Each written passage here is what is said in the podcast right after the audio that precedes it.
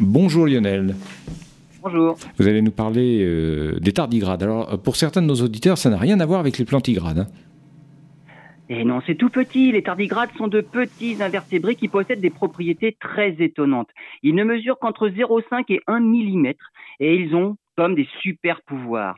Certaines espèces de tardigrades peuvent survivre au vide spatial.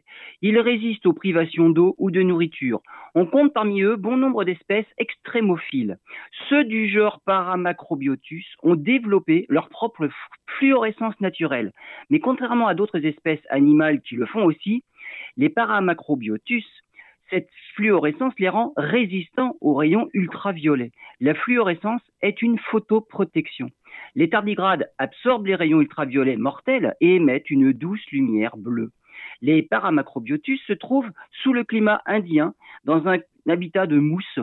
Certains ont donc développé une stratégie de protection contre les rayonnements ultraviolets, dont d'autres ont préféré s'enfouir finalement plus profondément dans la mousse pour s'en protéger, suffisamment profondément pour que les rayons ultraviolets ne les atteignent pas.